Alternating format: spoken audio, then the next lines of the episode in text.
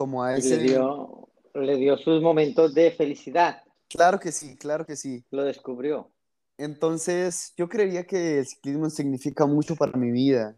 Eh, como te contaba, después de, de Dios y mi familia, está el ciclismo, ¿no? Fue feliz haciendo ciclismo. Sí, sí, sí, sí, sí. Eh, de hecho, hace un tiempo vino mi hermana. Eh, para los que no saben, ahora estoy viviendo en, en Estados Unidos, estoy viviendo en Miami. Y, y bueno, le cuento a mi hermana de que quiero salir a entrenar y mi hermana me trae mi bicicleta que no había podido traérmela de Colombia. Entonces, gracias a Dios ya cuento con que mi bebé está aquí. eh, es una de las cosas que más quiero, más aprecio, la consiento. Eh, es algo material, pero es algo que aprecio mucho, ¿no? Ujú. Entonces, ¿qué, qué es la felicidad para Santiago? Wow. Digamos que han sido, eh, la felicidad ha sido uno de los temas que, que no he querido tocar mucho en mi vida, ¿no? Yo no ¿Por definiría, ¿por qué no definiría la felicidad en este momento de mi vida? No sé qué es la felicidad. No sé si son momentos, no sé si es tener un propósito, no sé si es vivir el día a día.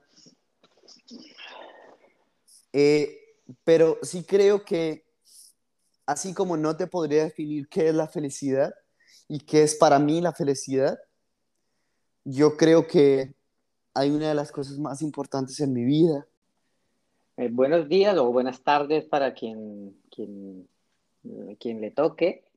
Hoy tenemos un podcast una- un poco especial porque vamos a hablar de la idea, la idea de los podcasts que salieron de Santiago y Santiago mismo quiere hacer una presentación de su propia experiencia. Y entonces me, me he ofrecido a ayudarle en esta, en esta labor. Por eso soy yo quien está haciendo la introducción y, y en el día de hoy compartirá Santiago mismo, que es el, el creador de los podcasts, hace su experiencia como, como le ha ido en la vida y que, tan, que la vida es dura, la vida es dura según Santiago. Y sin, sin más preámbulos, vamos a invitar ahora mismo a Santiago a que nos hable un poco sobre mm, cómo ha sido de dura la vida para él. Aunque es un poco joven, pero cada uno tiene lo suyo. Cada uno tiene su historia por contar. Y por más joven o viejo que seamos, tenemos nuestras historias, que son, son importantes y son relevantes para cada uno. Si, si le parece bien, Santiago, comenzamos. Sí, sí, sí, sí, claro que sí. Bueno, primero que todo, eh, gracias a las personas que nos escuchan, eh, a las personas que entraron a este podcast, a esta entrevista. Eh, gracias por, por, escuchar esto.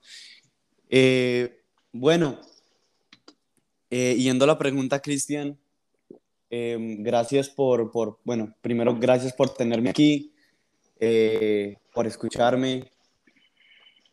Eh, creo que había, tenía que ser un poco importante para la gente saber qué, qué significa esto para mí. Bueno, en este podcast se, lo, se los voy a dejar saber. Ahora sí, Muy respondiendo a la pregunta, yo creo que ¿Cuál mi pregunta? vida... Ah, le voy a hacer la pregunta, le voy a hacer la pregunta que es que todavía no se la he hecho. Sí. Y así la gente se va enterando. Eh, ¿Quién es Santiago primero que nada? Bueno, Santiago eh, es un chico de 20 años, eh, bueno, que ha tenido eh, diferentes momentos en su vida. Eh, digamos que este, este, en este transcurso de la vida no ha sido nada fácil para él, pero bueno, Santiago es una persona alegre, eh, divertida, eh, perseverante, honesta. eh, que nada, le, le echa muchas ganas a la vida a diario. Yo creo que ese es Santiago. Sí, perfecto. Y, y dentro de todo eso, ¿por qué, ¿por qué le pareció a usted una buena idea comenzar a hacer estos podcasts? Porque, ¿cómo es que nace esto? Pues, ¿De dónde salió esto? Bueno, esto nace, esto nace de la idea de que em, me encuentro con, con siempre eh, varios consejos y varias experiencias de los demás, de las demás personas, ¿no? Que tal vez eh, te cogen y te cuentan una historia o, o, te cuentan alguna experiencia. Y basado en eso, eh, a mí me gustaba mucho escuchar a la gente mayor, escuchar a la gente y decir como que, wow, mira, a estas personas les ha tocado así, su vida ha sido dura eh, o no, han tenido diferentes experiencias. Entonces decido eh, hacerlo público, hacerlo público y darle la oportunidad a los demás, a, la gente como, gente como yo, personas del común, eh, tener la oportunidad de escuchar diferentes puntos de vista.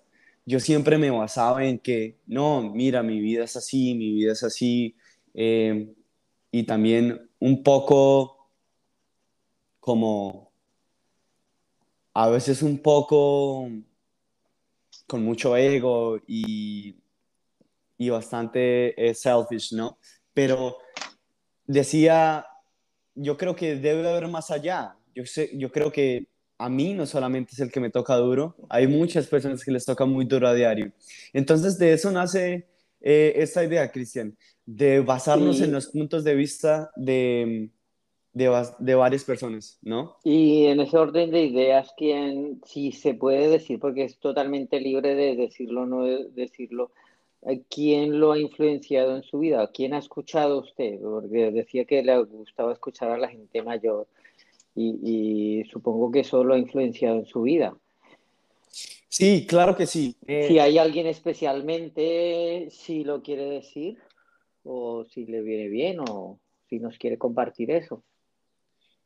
Bueno, eh, en realidad no hay alguien especial, no hay alguien que yo digo como que no, mira, esta persona, digamos que fue un life changing para mí, mm. pero, pero sí ha, han sido como acumulaciones de diferentes cosas donde yo digo como que, wow, esto es verdad, eh, debo hacer esto, como a veces no, yo lo debo hacer porque así tiene que ser.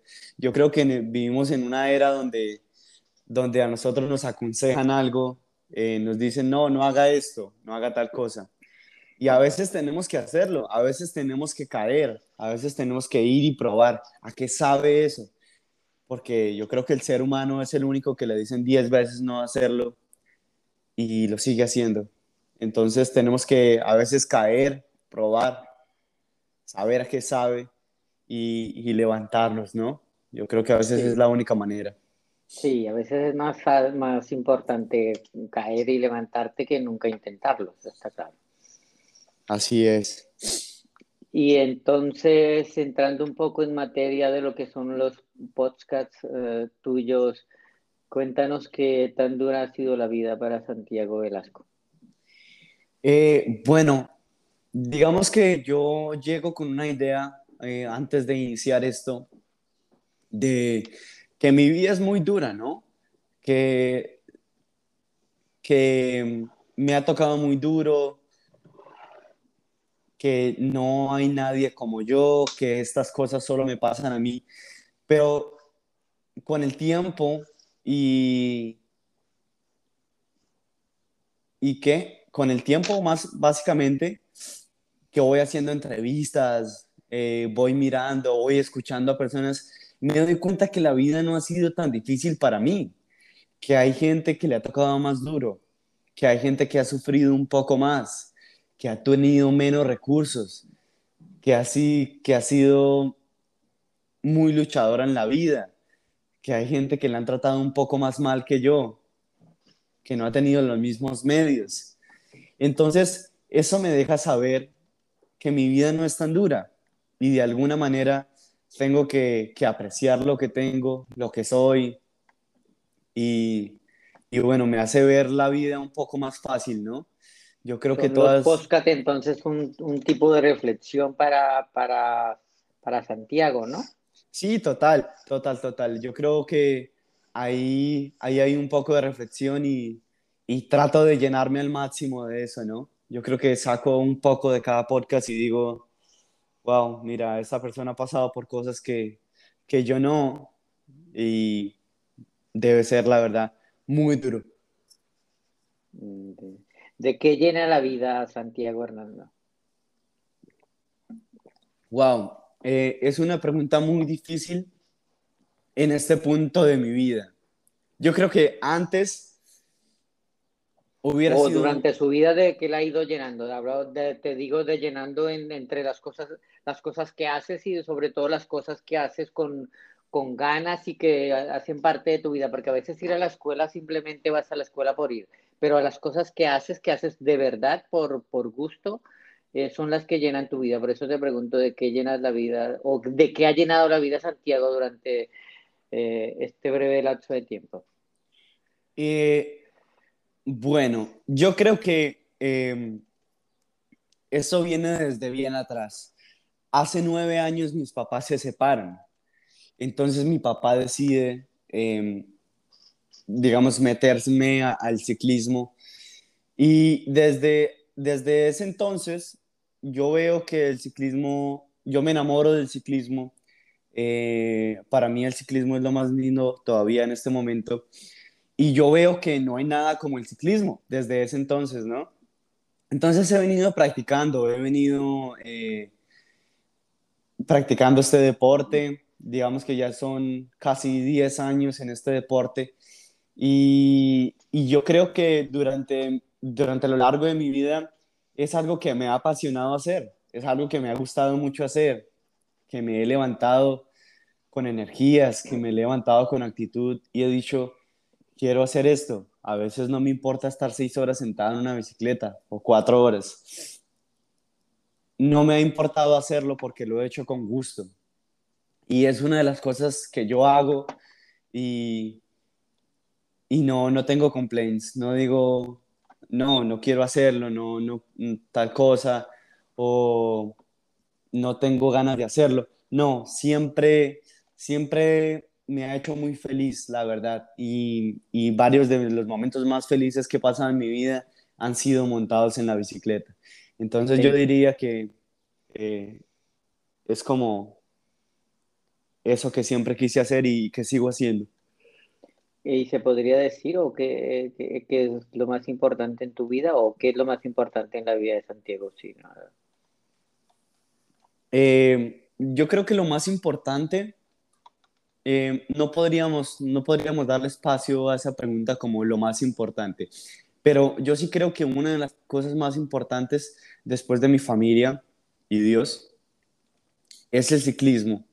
Eh, obviamente primero está mi familia porque dependiendo en, en las decisiones y, y en, en, las decisiones que he querido tomar, han estado ahí, me han apoyado, han dicho sí, haga esto, sí, no lo haga, eh, me han aconsejado. Entonces yo diría que mi familia ha sido un gran factor eh, en mi vida porque siempre me han apoyado, mi mamá, mi papá, mis tíos. Eh, siempre he visto ese papel de, de la familia, ¿no? Bien marcado. Entonces, de alguna u otra manera digo, wow, soy, soy bien afortunado, ¿no? De acuerdo. Entonces, cuéntanos un poco si es tan importante, sí, que estoy totalmente de acuerdo contigo, que por encima de la, yo creo que la familia entonces vendría a ser un, una categoría aparte, ¿no? Porque siempre la ponemos por, por delante de cualquier cosa. Eh, ¿Cómo fue la infancia de, Santiago en el seno de qué familia, cómo se crió, qué, hizo, cómo marcó la infancia su vida? Bueno, eh, Santiago eh, nace en, en, una familia humilde, una familia trabajadora, berraca colombiana. Eh, en un barrio humilde en San Blas, eh, al sur de Bogotá. Y bueno, eh, me encuentro con varias adversidades en la vida. mi vida, en medio de todo, en mi infancia fue muy bonita, muy buena. soy muy afortunado porque soy el menor de mis, de mis dos hermanas, tengo dos hermanas. Y bueno, de alguna manera soy el consentido, entonces soy el único que estoy en, en, colegio privado. Eh, me escriben en una escuela privada, mis hermanas estuvieron en, en, colegio público, ¿no? Obviamente no, no había para, para pagar también un colegio privado. Entonces estudié en un colegio privado durante mi infancia. Eh, Cuento con la mala suerte de que a los 11 años mis papás se separan. Em, y bueno, cogen sus caminos y, y, yo decido quedarme con mi mamá, eh, igual que con mis hermanas. Y bueno, digamos que eso fue eh, una de las cosas que me marcó, pero también entra algo lindo ahí y es de lo que de lo que te platicaba ahorita, ¿no? Y es el ciclismo. Eh, digamos que... A partir de eso que encontraste el ciclismo. A partir de eso encontré el ciclismo.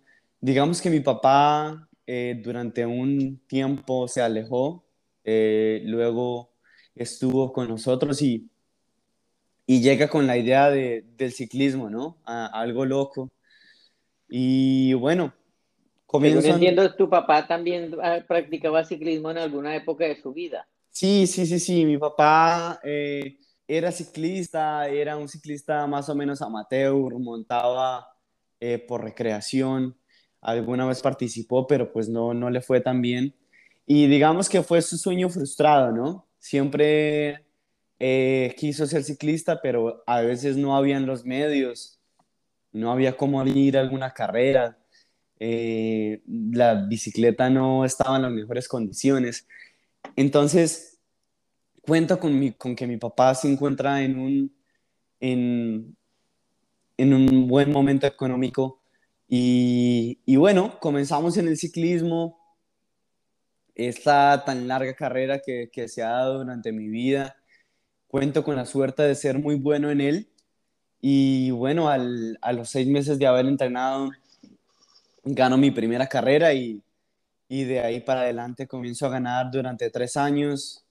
Eh, veo que es mi fuerte el ciclismo, me apasiona ya el ciclismo. Em, me comienzo a encontrarle el gusto, diría yo. Diría que no todo el mundo le gusta sufrir y sufrir es muy duro, ¿no? Y más encima de una bicicleta. Entonces, digamos que encontrarle gusto y ser apasionado a ello no es tan fácil. Eh, entonces, bueno, digo, bueno, me gusta el ciclismo, soy bueno en ello, entonces comienzo a dar como mi 100% en ello. Y bueno, se vienen dando las cosas. Em, en el 2015 yo estaba en la categoría prejuvenil, digamos que mi, mi carrera ya había subido un poco, entraba a una categoría súper dura, venía de cuatro años y ganando, donde a veces me arrebataban algunos podios, pero bueno, estaba ahí, entro a la categoría prejuvenil, eh, está uno de mis grandes amigos que ahorita está en Europa, corriendo para... Em, Colombia Tierra de Atletas y varios amigos ya que están en Europa. Me encuentro con ellos y veo que la categoría no es tan fácil, ¿no? Eh, se pone un poco más ruda la cosa. Pero bueno, eh, gana Brandon y algunos de mis amigos algunos podios. Me meto yo tercero, segundo. Y en el 2015 em, es algo trascendental para mi vida también mi mamá toma la decisión de venirnos para Estados Unidos. Entonces fue muy duro para mí. Eh, tenía mi vida ya casi hecha, ya mis amigos, eh, costumbres, eh, mi cultura, y cambiar todo de la nada fue muy duro, ¿no? Acoplarse a cosas nuevas. Claro. A un nuevo idioma, a una nueva cultura. Fue muy duro, fue muy duro, fue muy duro. Los primeros seis meses yo creo que son los más duros, donde viene el querer devolverse, el salir de este país, porque desde el comienzo yo supe que eh, este país no era tan bueno y, y, y, supe que de alguna manera tenía un ritmo muy capitalista, ¿no? Que es algo que no me atrae tanto eh, hoy en día. Entonces, em, nada, yo creo que como todo ser humano me voy acostumbrando al ritmo, a la sociedad, a, su cultura. Eh, entro a la escuela, eh, tengo que aprender inglés, comienzo a entrenar, pero definitivamente fue algo muy difícil en cuestión al ciclismo porque yo me considero un ciclista escalador y yo llego aquí a Miami y en Miami no hay ninguna subida, no hay montañas.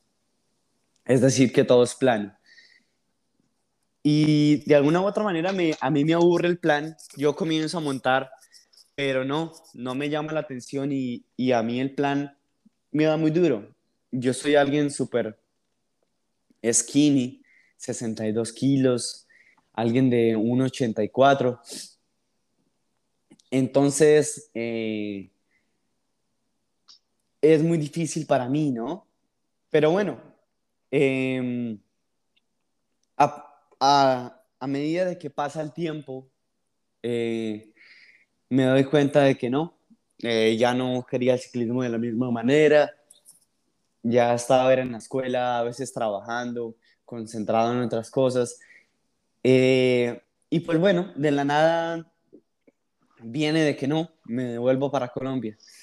Entonces, bueno, me devuelvo para Colombia a, escasos 17 años Duro casi dos añitos, dos años y algo en Estados Unidos. Y, y bueno, me vuelvo para Colombia y una vez llego a Colombia, hablo con un tío eh, y yo pensaba que ya todo estaba perdido en, en cuestión del ciclismo.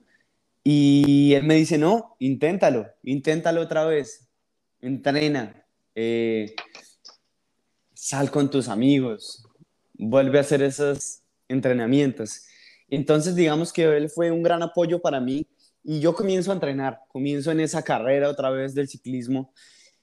Eh, el ciclismo no es nada fácil. Digo yo que es algo muy duro, muy, muy, muy, muy duro. Y a veces hay que tener temple y hay que tener mucho coraje. Me encuentro con que ya no era el mismo Santiago, ya no era esa persona eh, que peleaba carreras, a, mí ya me costaba estar en un lote. Eh, se manejaban diferentes ritmos, se andaba a diferente velocidad. Y yo venía un año de estar parado, de salir los domingos. Fue algo que yo nunca pensé. Yo me burlaba de los domingueros. Gente que salía los domingos, eh, mm. sábados a recreación. En algún momento me llegué a burlar de esas personas, pero pero bueno, en eso me convertí. Entonces, ahora tenía que entrenar todos los días. Y bueno, no fue nada fácil para mí, pero como te digo, no, no me encontré con ese Santiago que yo quería. Paso un año, un año y medio entrenando. Cuento con la suerte de, de que un amigo, eh, Brandon, el que te hablo, el que ahorita está en Europa, sí. está en un, en un equipo. Entonces, eh, él conoce mis, eh, pues bueno, cómo soy yo, mis cualidades, qué tipo de ciclista soy. Y él me recomienda este equipo que se llama Ciclismo Capital. Y bueno, deciden darme una oportunidad, entro al equipo, comienzo a entrenar con ellos.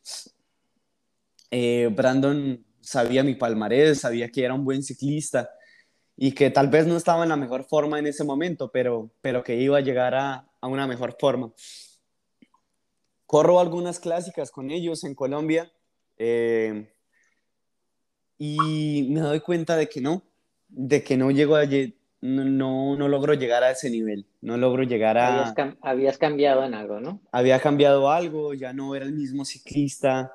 Eh, yo creo que mi capacidad de sufrimiento y esa mente abierta que tenía sobre el ciclismo se cerró un poco. ¿Cuál quiere decir que más que físicamente había cambiado mentalmente? Mentalmente, así es, así es. Yo creo que esto es una labor muy mental y, y es el arte de sufrir, como una vez escuché por ahí. Hay que sufrir incansablemente. Y, y, bueno, hay veces uno tiene sellos mentales y, y como frustraciones, entonces eh, esa parte no me ayudó. Entonces, nada, me retiro del ciclismo, digo, no, esta vaina no es para mí, eh, pero igual yo sigo queriendo el ciclismo, entonces sigo entrenando dos o tres días a la semana y todavía corriendo unas clásicas. Eh, en ese tiempo también estuve estudiando porque en los años que estuve en Estados Unidos fue difícil para mí, pero aprendí más o menos inglés, ¿no? Pero eh, como llego directamente a una escuela, aprendo a hablar y no aprendo muy bien a escribir eh, el inglés. Entonces eh, entro a una academia que me certifica el inglés y aprendo un poco a escribir en inglés y a leerlo. Em, y, bueno, em, yo creo que ya después de eso eh, me dedico a, trabajar, me doy cuenta que, bueno, los 18, eh, los 18 definitivamente fueron un life changing para mí porque, y yo creo que eh, en este momento todavía, ¿no?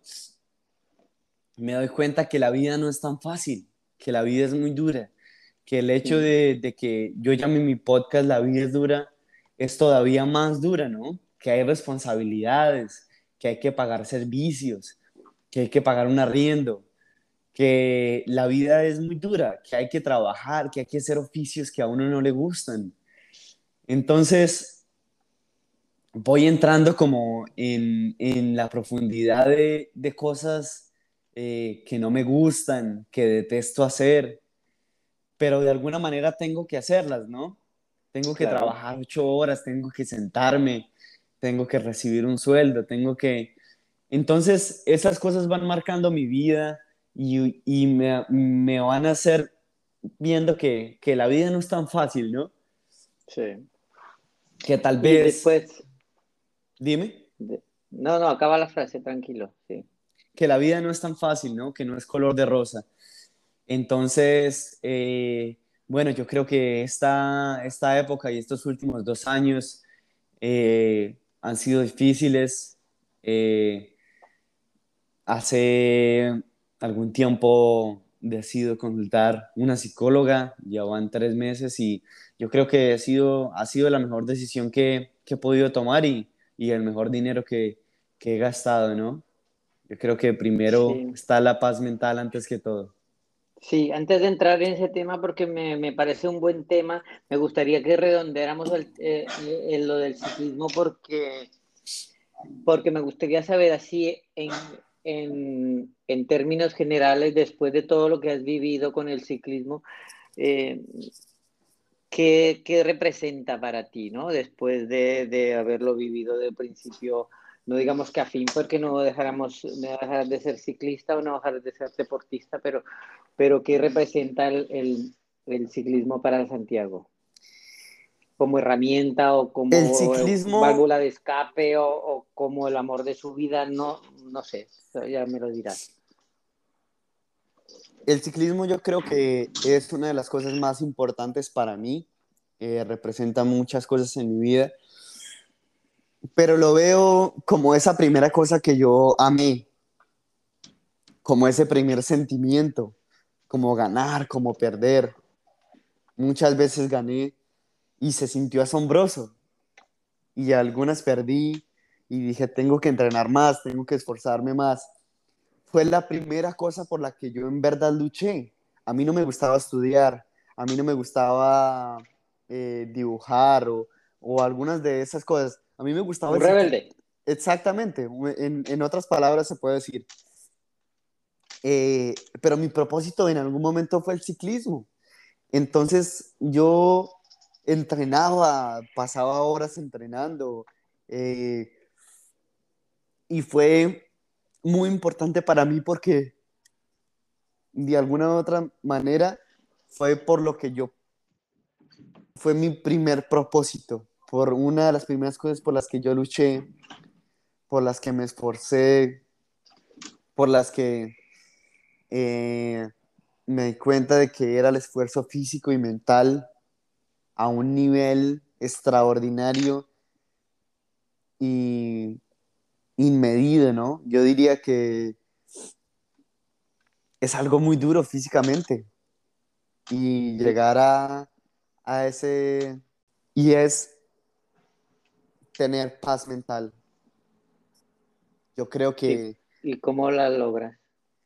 Eh, es un poco de todo, ¿no? Eh, pero más que todo me baso en, en, en daily basis, todos los días, todos los días, mm. eh, lo que hago, ¿no? ¿Qué hace uno? ¿Qué hace uno diariamente para que la mente esté bien, para que uno piense bien, para que no lo azoten diferentes cosas que pasan en torno a uno, ¿no? Entonces, pienso que es una combinación a veces pienso que la vida es una, eh, la felicidad es una combinación entre hacer las cosas que nos gustan, tener un propósito en la vida.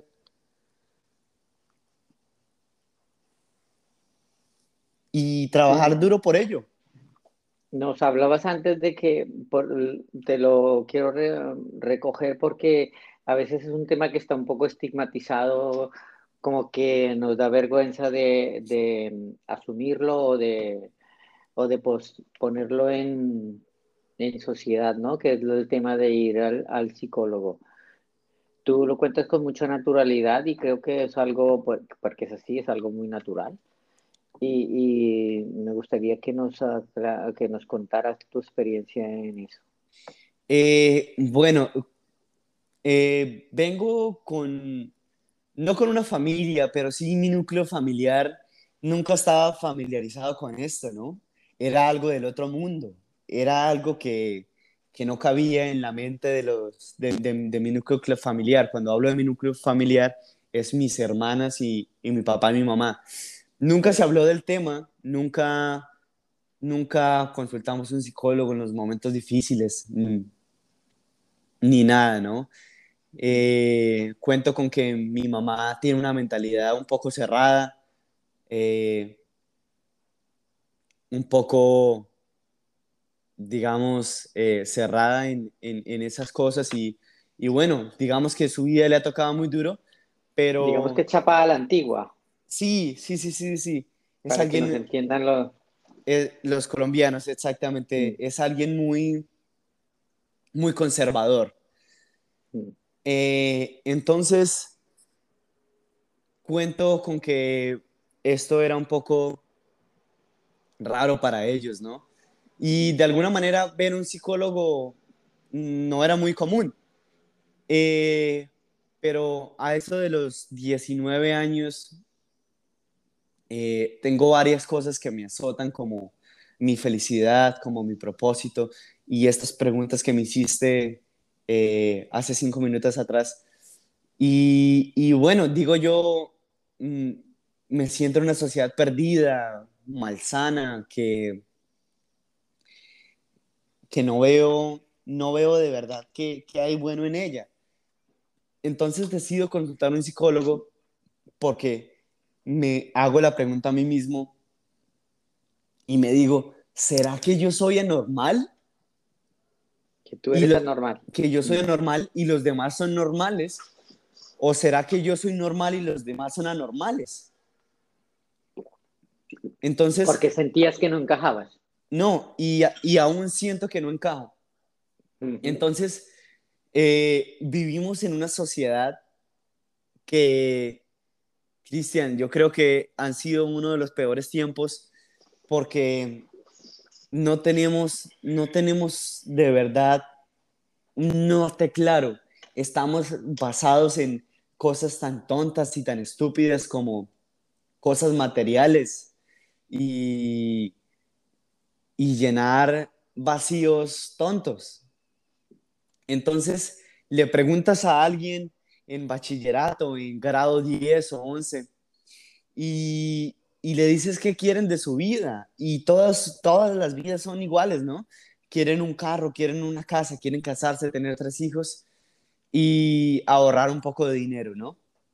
Entonces, me encuentro que yo soy un, un alguien que no piensa así, que no quiere casarse, que no quiere tener una casa, que no tiene, quiere tener un carro. Entonces me cuestiono y digo yo, ahí es donde me cuestiono y digo, ¿será que yo soy anormal y los demás son normales? ¿O será que yo soy normal y los demás son anormales? Entonces por esa razón decido consultar a un psicólogo y le pongo a ella las cartas sobre la mesa. Eh, hablando de Lu, mi psicóloga se llama Luisa, una persona muy, muy, muy, muy, muy, muy buena. Eh, digamos que durante estos ocho meses que llevamos me ha guiado, me ha dado consejos, me ha encontrado, me ha ayudado a encontrar mi norte, un propósito, un fin, por qué trabajar día a día. Entonces, eh, yo creo que no debemos eh, como hacer de esto algo tan raro, tan, tan anormal. El visitar un psicólogo es algo de lo más normal del mundo. Yo le decía a mi hermana en un momento, mira, voy a consultar a un psicólogo y, y, bueno, ¿qué piensas al respecto? Y mi hermana sin tapujos me lo dijo, me dijo, yo quisiera haber consultado a un psicólogo cuando tenía 20 o 15 años. Hubiera podido hacer las cosas mejor. Pero, pero no, no, no fue así, ¿no? Entonces, eh, nada, no, no me da pena decirlo ni nada, porque como te contaba antes, yo creo que una de las cosas más importantes en mi vida es la paz mental y, y estar uno sano mentalmente, sentirse bien con uno mismo. Yo creo que eso lo es todo, Cristian. Yo creo que eh, levantarse uno y, y, no tener como esas preocupaciones y, y, no tener que aparentar nada y ser uno mismo de verdad, sin importar lo que digan los demás. Eso es algo muy lindo. O sea, ¿lo ha podido hacer en cierta medida? Ha sido difícil, pero en cierta medida ha sido eh, un poco duro porque no tienes muchos amigos, porque no sigues los trends. Eh, eh, vivimos en, en, una sociedad, como te decía, que, que, tenemos un fashion industry donde todo el mundo compra cosas porque nos dejamos llevar por lo visual. Un sistema capitalista al final de todo, ¿no? Entonces, cuando no tienes las mismas ideas, eh, estás un poco solo estás un poco solo porque no compartes los mismos pensamientos y los mismos ideales. Entonces, para la gente es un poco anormal eso. Sí, claro. Y durante este proceso de, de tu vida que has tenido más o menos de todo, ¿Te arrepientes de alguna cosa? De decir, es que lo hubiera querido hacer de otra manera y, si lo volviera a hacer, puede ser que, lo haría de otra manera. Bueno, eh, yo creo que pues pucha, hay muchas cosas que uno quisiera haber cambiado en el pasado, pero cuando vamos al hecho, yo siempre me he hecho esa pregunta, pero cuando vamos al hecho de que si me arrepiento de algo, no me arrepiento de nada, porque fue como debió haber sido, porque en ese momento pensaba de esa manera, porque actuaba de esa manera, porque mis ideales eran esos, porque de alguna manera ese era mi propósito, eso era lo que quería. Mm. Entonces, en ese punto fue correcto, en ese punto era lo que quería hacer. Tal vez ahora no, porque los seres porque ahora lo puedes mirar en perspectiva, pero... Exactamente, pero si a mí me preguntas mañana qué voy a hacer, pues yo mañana voy a ir a trabajar, o hoy voy a ir a trabajar, pero si tal vez en unos años estoy en una playa en México tomando mi mojito, yo decía, puta, yo no debía haber trabajado tantos años, pero en este momento es lo que toca, Cristian. Entonces, yo digo que no me arrepiento de nada. Eh, hay veces, hay muchas cosas que uno dice, pucha, pero no, no debía hacerlo de tal manera. Pero sí creo que es importante escuchar a las personas sabias, más que todo personas que han vivido un poco más, que le han tomado más el gusto a la vida, que saben que es la vida dura, ¿no? Yo creo que estamos muy jóvenes, yo tengo 20 años y, y, todavía me queda mucho por recorrer. ¿Te, ves en, México tomándote unos mojitos o cómo te ves? ¿Cómo se ve Santiago? no. Eh, bueno, es para tomarte la frase de, antes, pero es para... ¿Cómo se ve Santiago de aquí a unos años? ¿O qué piensas del futuro? ¿no? Wow, qué buena pregunta. Eh, la, frase, la frase es por la frase, pero no, definitivamente no me veo así, ¿no? Eso sería como lo ideal para todo el mundo. Pero Santiago se ve eh, siendo muy feliz y, y, ser muy feliz para Santiago es poder montar en bicicleta, eh, hacer lo que le gusta en ese entonces. No sé qué me va a gustar en ese entonces, entonces... Eh, bueno, pues no, no sabemos, ¿no? Pero, trabajando... Eh, pero desde su perspectiva actual, ¿dónde le gustaría estar en unos años? Eh, en unos años me gustaría estar eh, saliendo unos tres días a la semana a montar en bicicleta, eh, compartir con mi familia, ir a Colombia, visitar a mi familia, disfrutar de las cosas que hago, tal vez si puedo orientar a algunas personas. Creo que estamos perdidos Cristian, nos han mentido, nos han dicho que, que, que ya lo tenemos todo hecho, que hay muchos medios de comunicación, cuando no.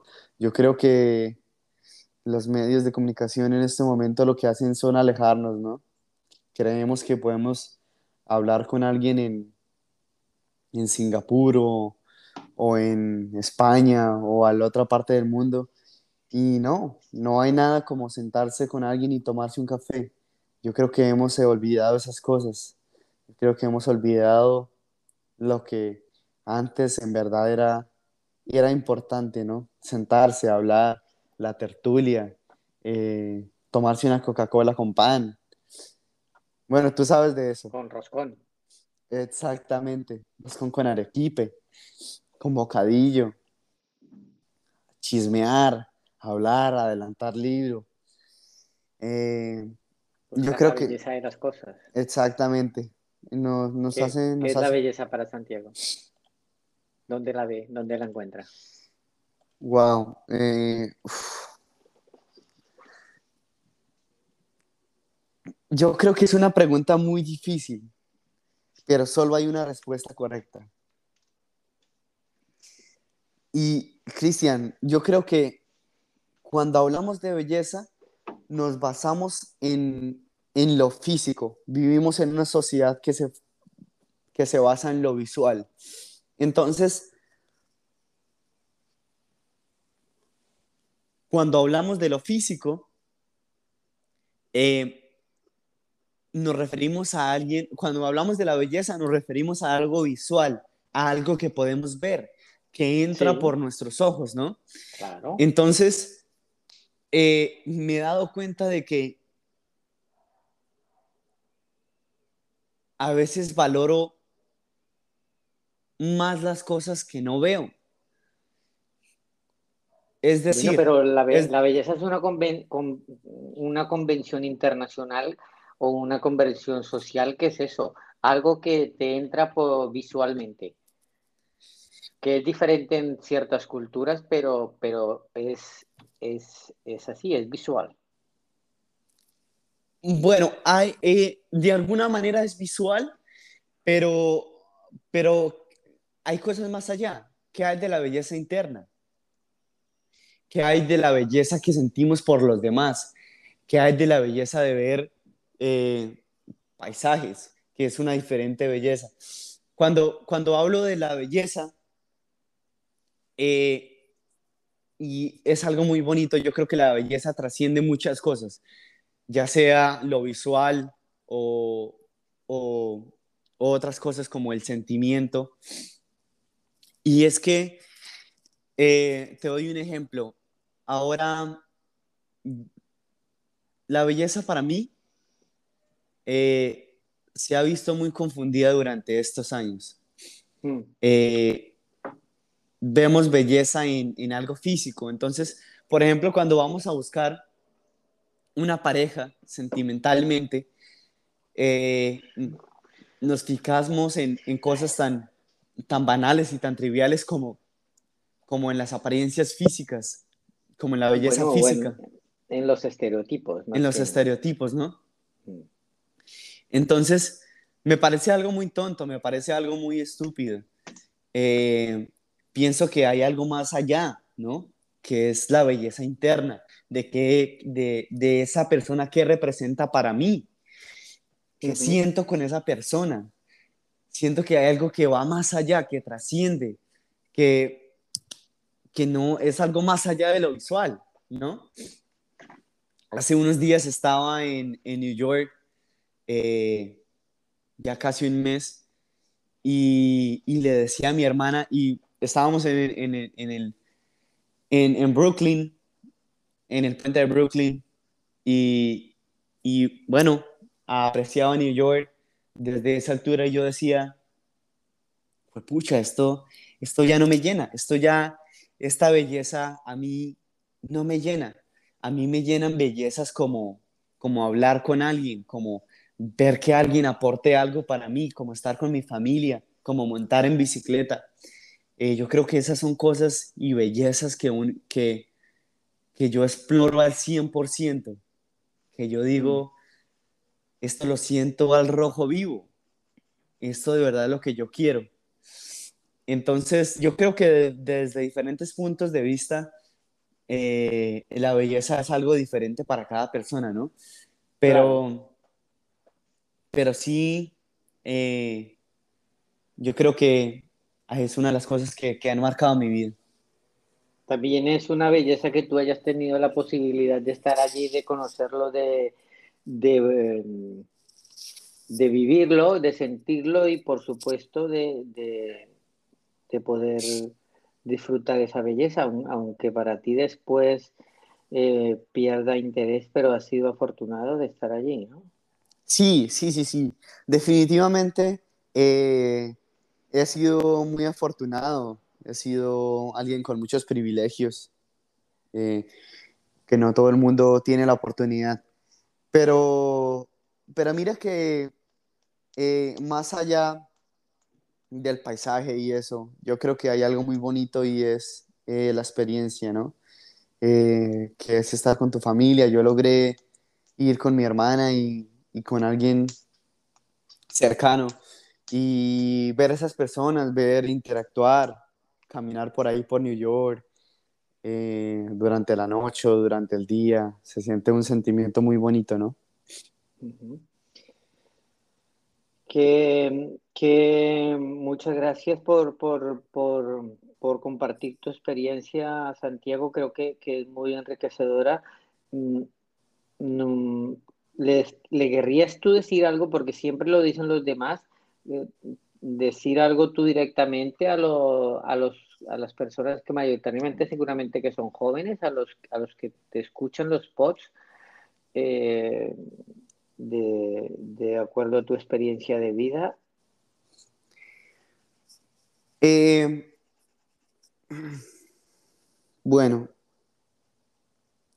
lo que yo le diría a los demás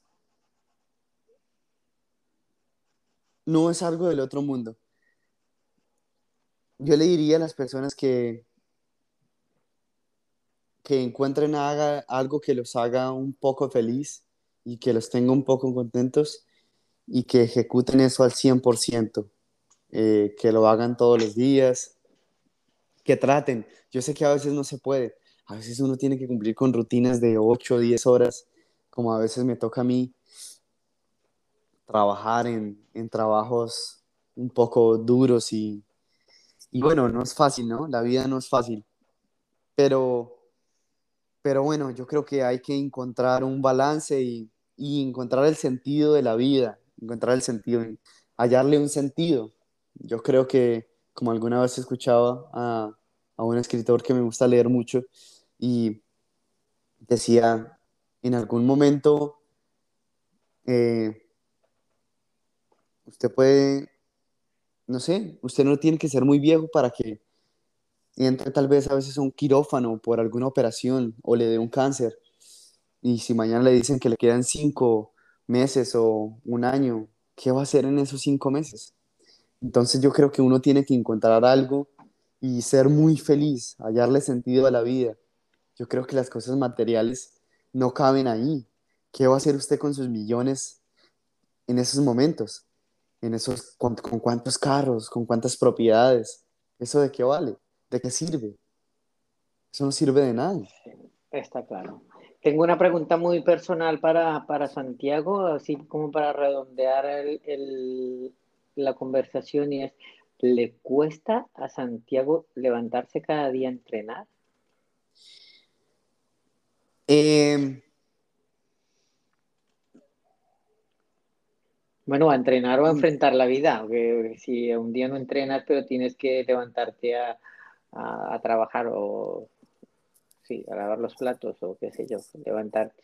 Sí, eh, siendo honesto, eh, es un punto de mi vida donde, donde me cuesta todo, donde a veces siento, siento,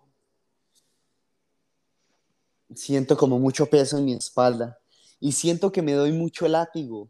A veces siento el cronómetro en la nuca, siento que ya tengo 20 años, siento que ya tengo, debería tener toda mi vida ya hecha, ya ¿Resuelta? resuelta.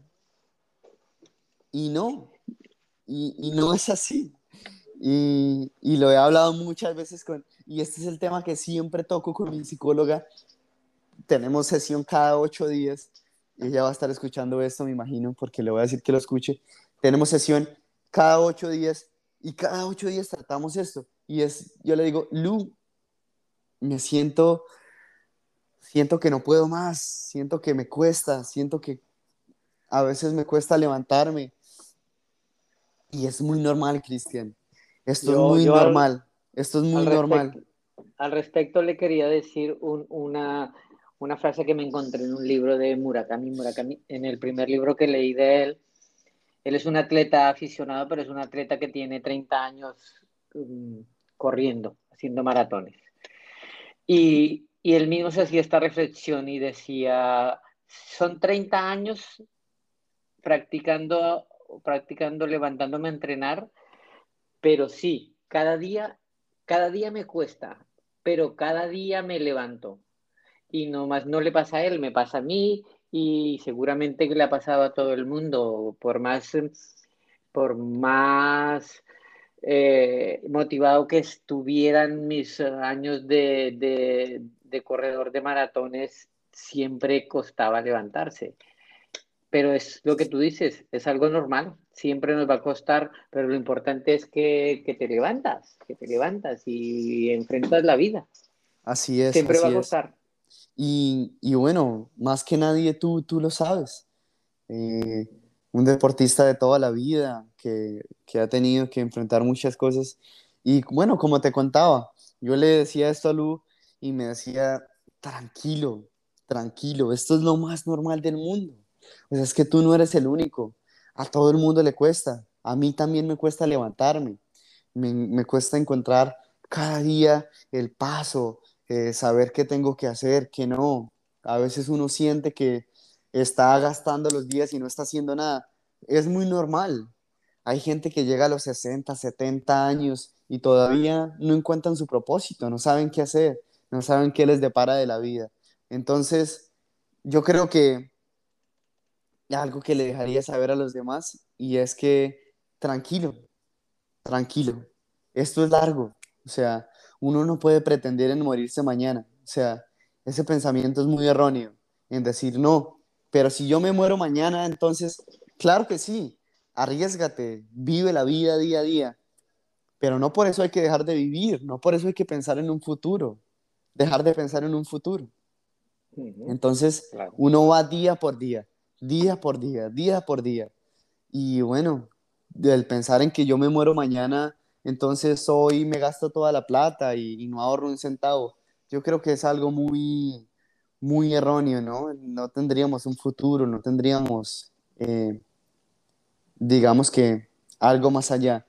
Entonces, esto es algo de tiempo. Yo creo que esta época de mi vida donde me he dado cuenta de muchas cosas, que la vida no es tan fácil, que es aún más difícil de lo que yo pensaba, va a pasar, va a pasar como todo. A veces me dan ganas de, de llorar y tirar todo a la basura. Y yo trato de no ser emocional, pero, pero bueno, es difícil. El que es es. Así es nos despedirá Santiago con nuevas expectativas para un nuevo podcast y recomendarles que escuchen este podcast o los que ya lo escucharon, muchas gracias. ¿Cómo eh, te quieres, te quieres despedir, Santiago? Bueno, definitivamente darte las gracias a ti por escucharme, eh, por tomar de tu tiempo tan valioso para, para ofrecerte y decir, bueno, quiero ayudarte con esto. Eh, gracias a los oyentes, a las personas que me escuchan. Yo sé que no son muchas, pero los que escuchan siempre mi podcast los aprecio. De verdad que las personas que están ahí para mí son personas muy valiosas. Y nada, los invito a que sigan escuchando esto. Eh, tal vez si no han salido algunos otros que tengo grabados, es porque yo no he querido, porque no me he sentido en mi 100%, porque estaba esperando este momento para, para que me conocieran, para, quién, para que supieran quién estaba detrás de Bambalinas, quién es Santiago, quién es el entrevistador, ¿no? Entonces les doy muchas gracias y, y, nada, sigan escuchándome y nada, nos estaremos viendo. Gracias, Cristian, y que estés muy bien.